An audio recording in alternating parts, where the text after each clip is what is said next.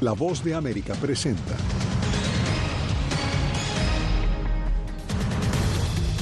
Estados Unidos y Gran Bretaña atacan objetivos militares de hutíes en Yemen en respuesta al acoso que sufren buques cargueros en el Mar Rojo.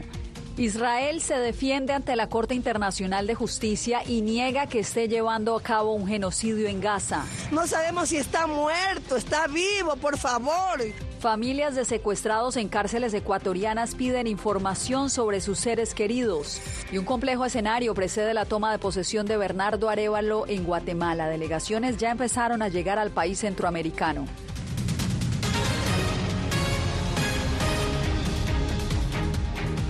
Aquí comienza el mundo al día. Bienvenidos. El temor de que el conflicto de Gaza se expandiera ya es una realidad. Este viernes, fuerzas estadounidenses y británicas bombardearon Houthíes en respuesta a los ataques contra buques en el Mar Rojo de esta milicia de Yemen.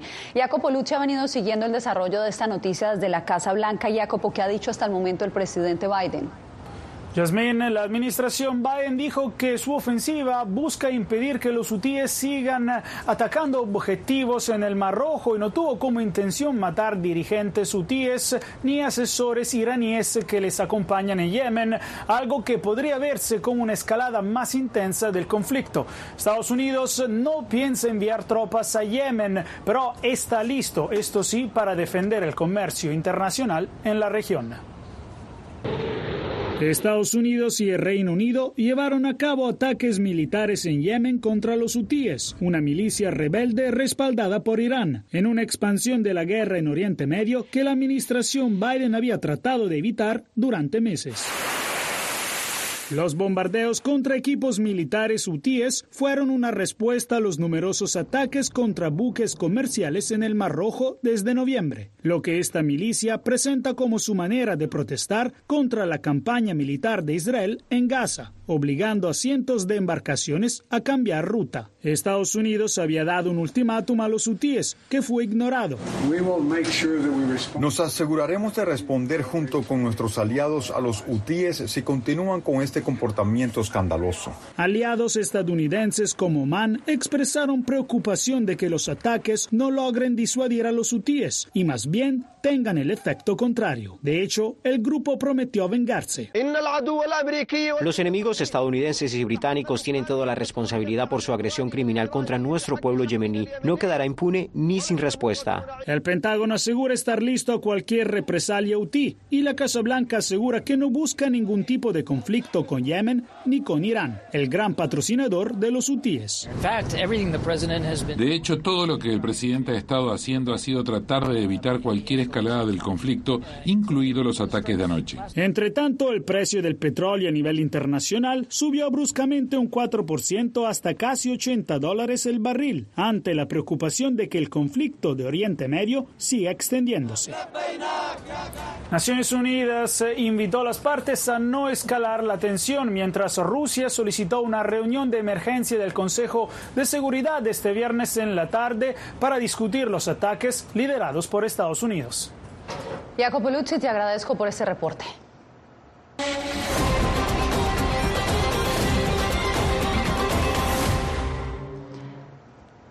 Ante la Corte Internacional de Justicia, Israel negó las acusaciones de, que de Sudáfrica de que comete un genocidio del pueblo palestino. En Gaza, las autoridades locales actualizan las estadísticas del impacto del conflicto sobre los civiles. Pilar Cebrianos tiene el reporte desde Tel Aviv.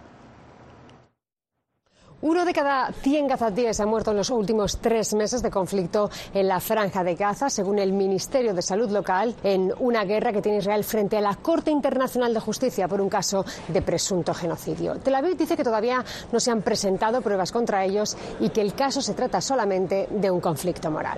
El 7 de octubre, antes de cualquier respuesta militar por parte de Israel, Sudáfrica emitió una declaración oficial responsabilizando a Israel por, y cito sus palabras, la reciente conflagración. Con lo que rechazó tal acusación e insistió en actuar en legítima defensa. Sudáfrica, a la que Bolivia, Colombia, Venezuela y otras naciones han expresado su apoyo, respondió insistiendo en que los hechos, la ley y la evidencia respaldan su denuncia. Los ataques genocidas contra toda Gaza y toda su población, con la intención de destruirlos, no pueden estar justificados en absoluto. Palestinos alrededor del mundo celebran la posición de Sudáfrica. Arrasaron por completo casas en la gobernación de Khan Yunis, la zona oriental. Al norte de Israel, muy cerca de su frontera con Líbano, se registran más consecuencias de esta guerra. A la fecha han muerto 20 civiles, según el gobierno libanés, y Hezbollah cuenta 150 bajas. La ONU, por lo pronto, mantiene su atención en Gaza. Israel debe poner fin de inmediato a la detención arbitraria, la tortura, los malos tratos y las desapariciones forzadas de palestinos en Gaza. UNICEF ha alertado de que miles de niños podrían morir en las próximas semanas en Gaza si no se encuentra solución a tres aspectos fundamentales. Primero, pausas humanitarias para evitar los bombardeos que están impidiendo la entrega de provisiones médicas a la población. Segundo, la logística, la entrada de más ayuda humanitaria en la franja de Gaza. Y tercero, el aumento de la mercancía comercial. Pilar Cebrián, Voz de América, Tel Aviv. El prolongado secuestro de más de 170 servidores penitenciarios mantiene en alerta a las autoridades de Ecuador. Este viernes, familiares de los rehenes llegaron hasta las cárceles buscando respuestas sobre sus seres queridos. Néstor Aguilera precisamente nos acompaña desde la provincia de Coto, Cotopaxi, sede de una cárcel regional donde se encuentran varios de ellos. Néstor, ¿cuál es la situación? Yasmín, hay tensión extrema. En las últimas horas hemos visto el ingreso de soldados que se han sumado a policías para la custodia del complejo carcelario en el que hay un número no determinado de agentes y personal administrativo retenido contra su voluntad. Señor presidente, por favor, ayúdenos. Es el pedido de la suegra de un agente penitenciario en Ecuador. Ella y otros parientes se reunieron frente a la gobernación de la provincia andina de Cotopaxi para exigir respuestas al gobierno sobre el estado de salud de 170 agentes penitenciarios y personal administrativo, retenidos contra su voluntad en varias cárceles. No sabemos si está muerto, está vivo, por favor. De los agentes secuestrados ni de numerosos internos hay información desde hace cinco días, según las familias. Ellos permanecen en el Centro de Privación de Libertad de Cotopaxi y otras seis cárceles. Sí, aquí me han dicho que están eh, detenidos los guías. La policía nos dice que ahorita no hay libertad para nadie, que tenemos que, tenemos que esperar. Los secuestros en las cárceles tienen lugar en medio de la peor crisis de seguridad que ha atravesado el país andino. En las últimas horas se han intensificado las acciones conjuntas entre las Fuerzas Armadas y la policía. Mientras tanto, se espera que Estados Unidos confirme la próxima semana la visita de altos funcionarios estadounidenses, luego de que lo anunciara el vocero del Departamento de Estado. El gobierno de ese país busca priorizar la asistencia en seguridad, como lo confirmó días atrás a La Voz de América el jefe de misión de USAID. Una prioridad que tiene Ecuador en este momento, creo que no es en secreto para nadie, es la seguridad ciudadana. Hemos hecho un proyecto donde traemos a la mesa a representantes de los gobiernos locales, y a representantes de la sociedad civil y otras personas en los municipios que están más afectados por la, seguridad, eh, inseguridad ciudadana. En las últimas horas, el gobierno no ha publicado el número total de terroristas detenidos. Sin embargo, la policía informó de la captura de nueve integrantes de los Lobos, una de las agrupaciones más violentas.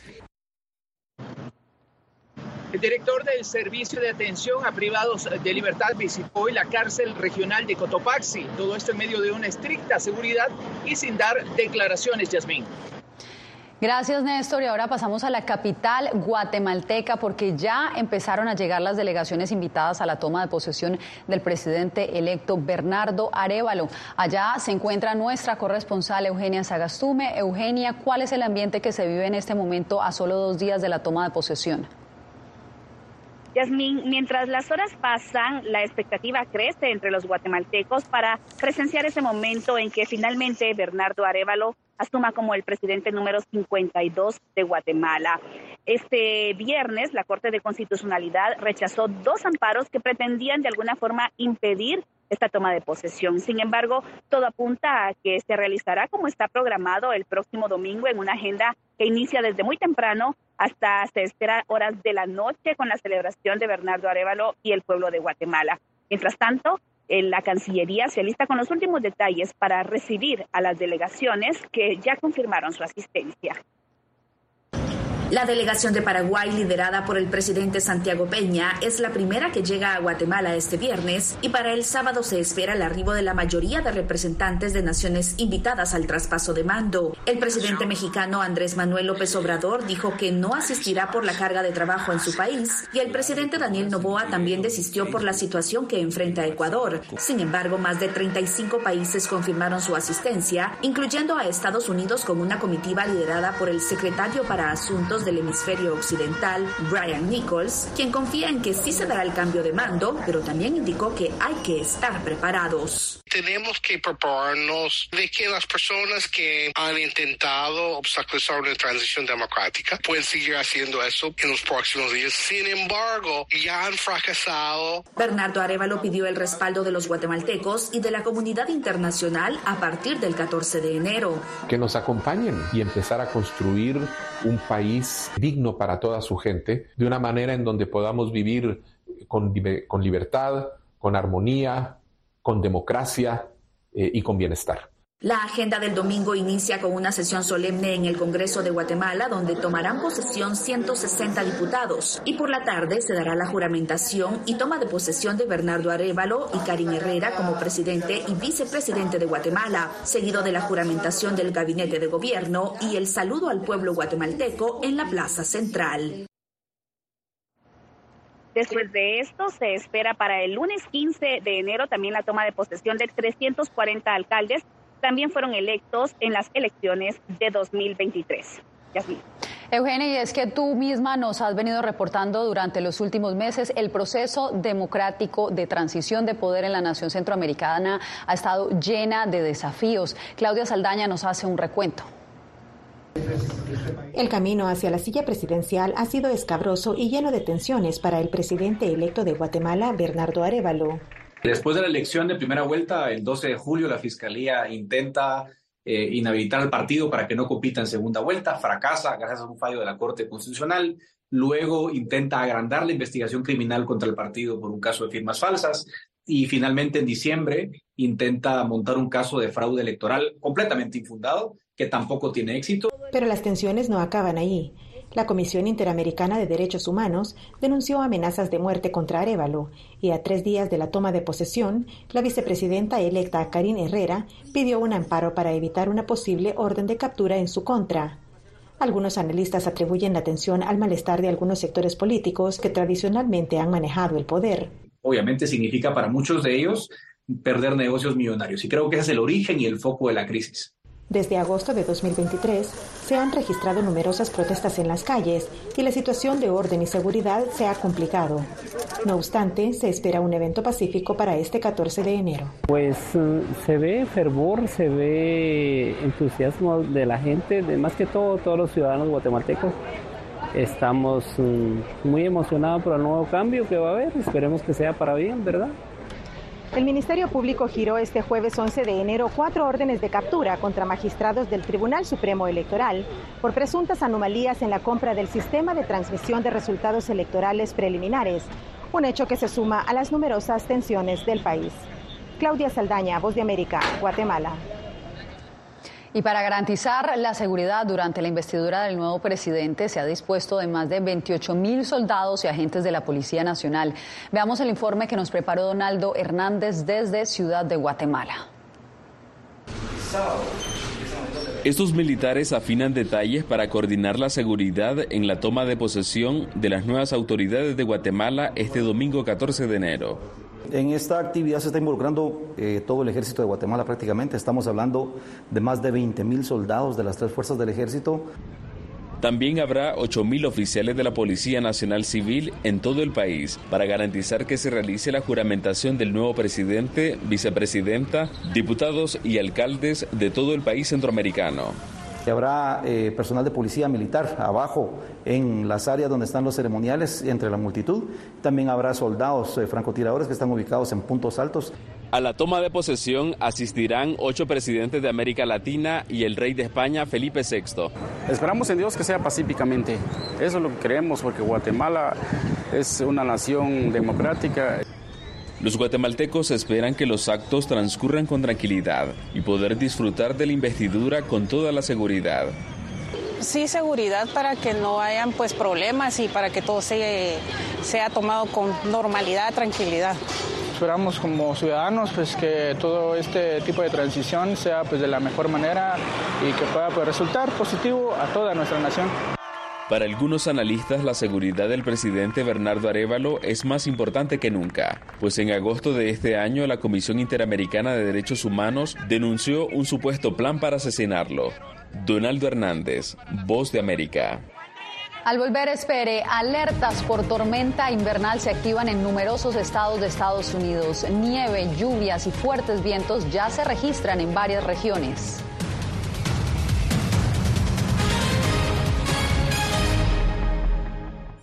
Soy Belén Mora, periodista de La Voz de América. Como reportera y presentadora tengo la responsabilidad de acercarles las historias que se generan en Washington y que impactan tu entorno cercano. Desde perspectivas diversas en un ambiente informativo en constante evolución que pone a prueba y nos hace poner en la balanza nuestros valores profesionales, te presentamos información veraz, porque en La Voz de América la prensa libre importa. Tiempos de cambios, cuando el mundo parece incierto y lo que escuchamos no refleja lo que vemos, buscamos la verdad. Cuando nos cuentan solo una parte de la historia, perdemos la confianza. En momentos de crisis, nuestros sueños, esperanzas y deseos de un mejor mañana dependen una prensa libre. En La Voz de América te traemos las historias que la gente se arriesga a ver. Conectamos el mundo y lo unimos con la verdad.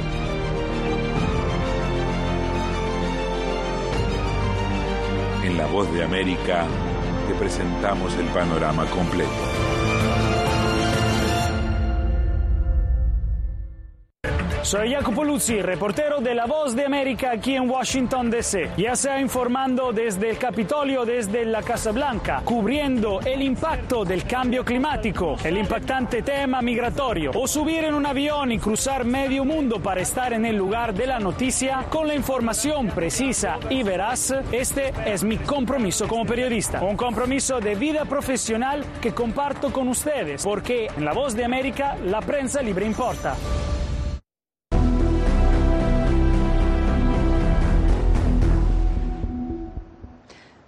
Los estados de Estados Unidos se encuentran en este momento bajo alerta climática, según lo muestra el Servicio Nacional de Meteorología. Las autoridades se preparan para el paso de una poderosa tormenta invernal. Ángela González nos informa.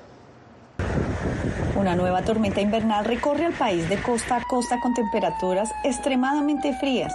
En Illinois, un ciclón bomba ya deja cortes de electricidad y pronostican vientos sostenidos de casi 100 kilómetros por hora lo que amenaza además a la población vulnerable como migrantes que duermen en carpas. Ya se registran más de 1.600 vuelos cancelados de acuerdo con FlightAware. En partes del oeste de Nueva York se desplegó a la Guardia Nacional para ayudar con operaciones de emergencia y los equipos de rescate ya están listos, dijo la gobernadora Kathy Hochul. Estamos proyectando que en este momento volverán a caer fuertes lluvias a través del valle de Hudson y es muy preocupante por los vientos e inundaciones costeras adicionales a lo largo de la ya golpeada costa de Long Island. Varios estados todavía no se recuperan de las inundaciones de la tormenta pasada, como en Connecticut, donde tuvieron que rescatar a trabajadores en una pizzería, en Maine, donde el agua arrastró casas en las zonas costeras, y en Nueva Jersey, Carolina del Norte y Georgia, donde varias localidades siguen bajo el agua. En Iowa, la nieve y bajas temperaturas amenazan el caucus republicano de este lunes, Autoridades limitaron el tránsito de camiones pesados en carreteras interestatales, hicieron advertencias para evitar casos de hipotermia y pidieron a los trabajadores tomar medidas ante el frío y la lluvia. Lo que pasa es que yo tenía mis guantes, pero a cargar ahí, dejé los guantes ahí, se me perdieron, pues. Pero sí, está fuerte el frío. Expertos prevén que lo peor de esta tormenta ocurre entre la noche del viernes y el sábado. El Servicio Nacional de Meteorología emitió varias alertas ante el mal clima. Ángela González, Voz de América, Nueva York. El año pasado marcó un hito por ser el más caluroso de todos los tiempos. Deshielo, fuertes precipitaciones y marejadas ciclónicas son evidencia de este fenómeno climático. José Pernalete nos trae el reporte. Este viernes, la NASA y la Administración Nacional Atmosférica Oceánica, NOAA por sus siglas en inglés, confirmaron que 2023 registró los seis meses de calor más elevado en la historia. Las estimaciones de los científicos calculan que la temperatura global excedió el promedio preindustrial, comprendido entre los años 1850 y 1900. Prácticamente en cualquier lugar donde tengamos estadísticas lo suficientemente buenas como para ver los cambios a lo largo del tiempo tiempo. Y eso tiene implicaciones para las inundaciones. Estamos viendo aumentos en el nivel del mar. Los expertos apuntan a marejadas ciclónicas con impacto severo en las zonas costeras como alguna de las consecuencias. En Estados Unidos durante 2023 se produjeron 28 catástrofes climáticas que generaron pérdidas de aproximadamente mil millones de dólares, lo cual superó el récord de 2020 certificado por la NOAA. Por otra parte, el promedio anual de extensión del hielo marino en el Ártico estuvo entre las 10 más bajas desde 1979, según esta agencia. Además, la extensión del hielo marino en la Antártida fue la más baja registrada. Han sucedido otras cosas interesantes este año que realmente llaman la atención de la gente. El hielo marino de la Antártida es uno de ellos. Fue el nivel más bajo registrado en el hielo marino antártico. Los investigadores ven probable que el 2024 pueda ser un año igual o aún más caliente alrededor del planeta. José Pernalete, Voz de América, Miami. Un día después de que la Administración Federal de Aviación de Estados Unidos anunciara una investigación formal sobre el desprendimiento de una puerta de un Boeing 737-9 MAX de Alaska Airlines, esa agencia federal informó este viernes que supervisará mejor la producción y fabricación de empresas Boeing. el administrador de la FAA Mike Whitaker informó que esta línea de Boeing tiene problemas significativos y que cree que hay otros problemas de fabricación. Al regreso, expertos pronostican las principales tendencias de la economía venezolana en 2024. Les contamos qué dijeron.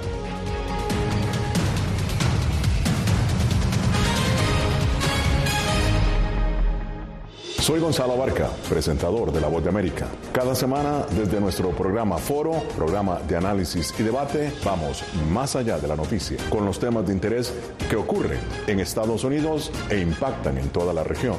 Desde La Voz de América, tengo el privilegio de moderar debates y confrontar ideas diferentes. Así nuestra audiencia se puede formar su libre opinión y tomar sus decisiones bien informadas, porque en La Voz de América, la prensa libre importa.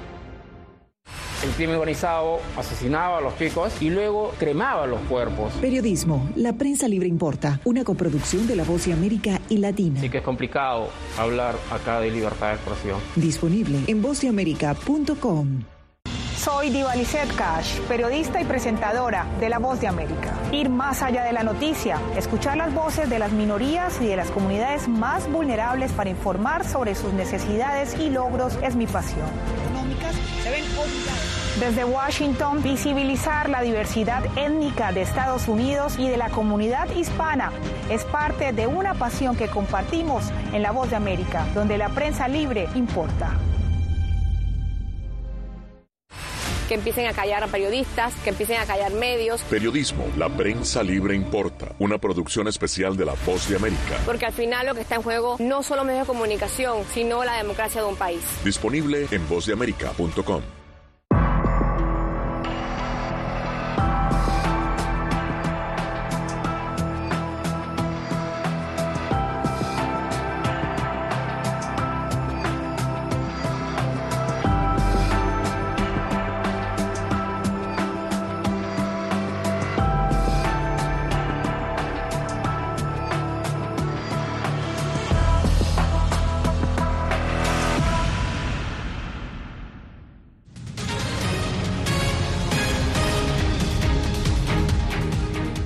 inflación anual de Argentina superó el 200% en 2023, superando incluso a la tasa inflacionaria de Venezuela.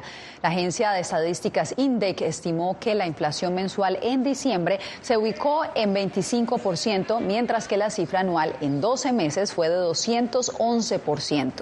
El INDEC dijo que los precios de los alimentos y bebidas no alcohólicas aumentaron más de un 251% interanual y que representó el factor de mayor peso en la tasa de inflación anual.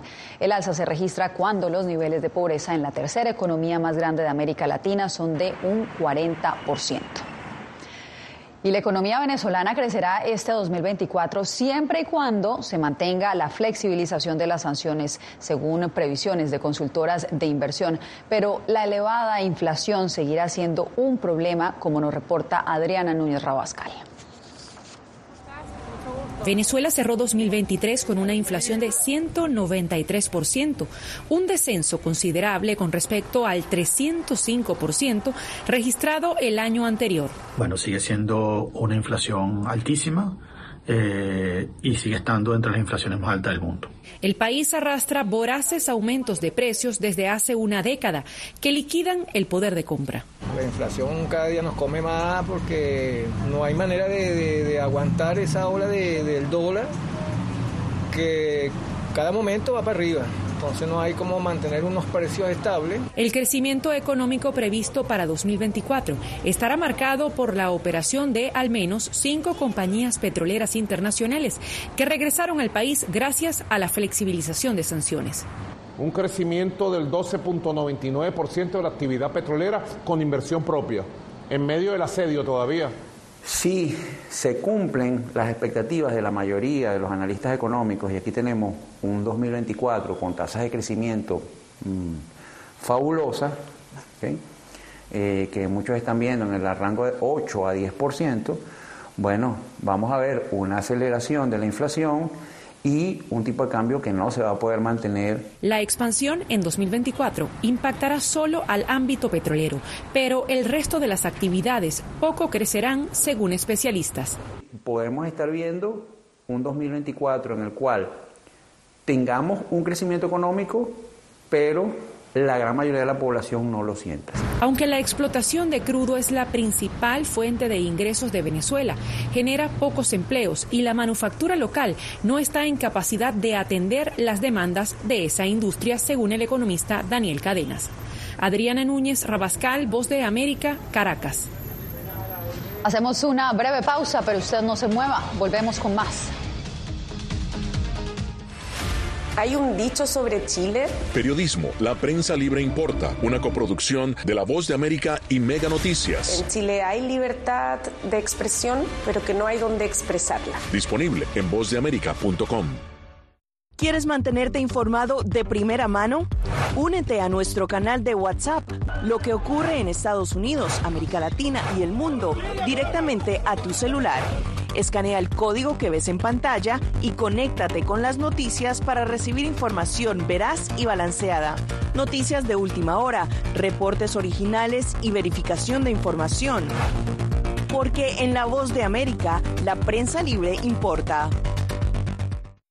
Soy Jorge Agobián, corresponsal de La Voz de América en la Casa Blanca. Nuestro trabajo es conectar a Latinoamérica con Washington. Aquí somos la voz, oídos y ojos de nuestro continente para reportar lo que se decide en Estados Unidos e impacta en nuestros países. Traemos a esta sala de prensa las preguntas que la gente se hace y hablamos en un lenguaje sencillo para explicar las políticas globales, sus defensores y detractores. Y lo entregamos a nuestra audiencia para que saque sus propias conclusiones. Porque en La Voz de América, la prensa libre importa. Siento miedo de ejercer periodismo. Periodismo. La prensa libre importa. Una coproducción de La Voz de América y Teleamazonas. Siento miedo de decir que soy periodista. Disponible en vozdeamerica.com. ¿Cómo decidió este grupo de hombres no acabar con la civilización? Presentamos de Yalta a Malta, una serie documental que analiza las relaciones y amistades entre los líderes de la Guerra Fría cómo interactuaron, cuándo se conocieron y llegaron a discutir el destino del mundo. Es un lado de la historia que usted necesita ver. De Yalta a Malta. Vean los cinco episodios ahora mismo en VOA Plus.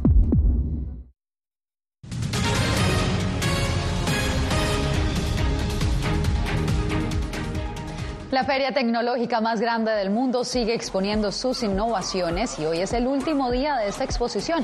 Por eso cerramos con una de sus particularidades, un partido de fútbol con drones. Se trata de Drone Soccer, que hizo su debut en esta feria CES.